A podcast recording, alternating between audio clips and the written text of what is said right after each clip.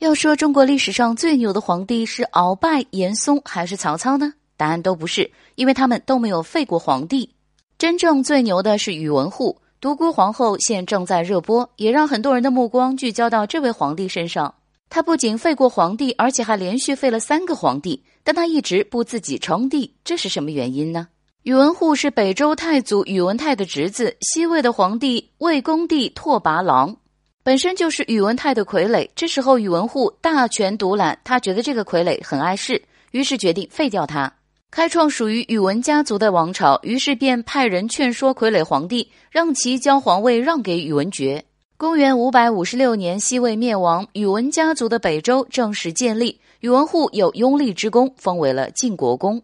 只不过刚上位的宇文觉也是傀儡，生命也进入了倒计时，最终还是面临着被废掉的危险。在宇文毓登基后，他与弟弟一样忌惮宇文护，想要废掉宇文护，却被知晓。宇文护找到一位叫李安的人，趁机给宇文毓的食物中下毒，结果宇文毓中毒而亡。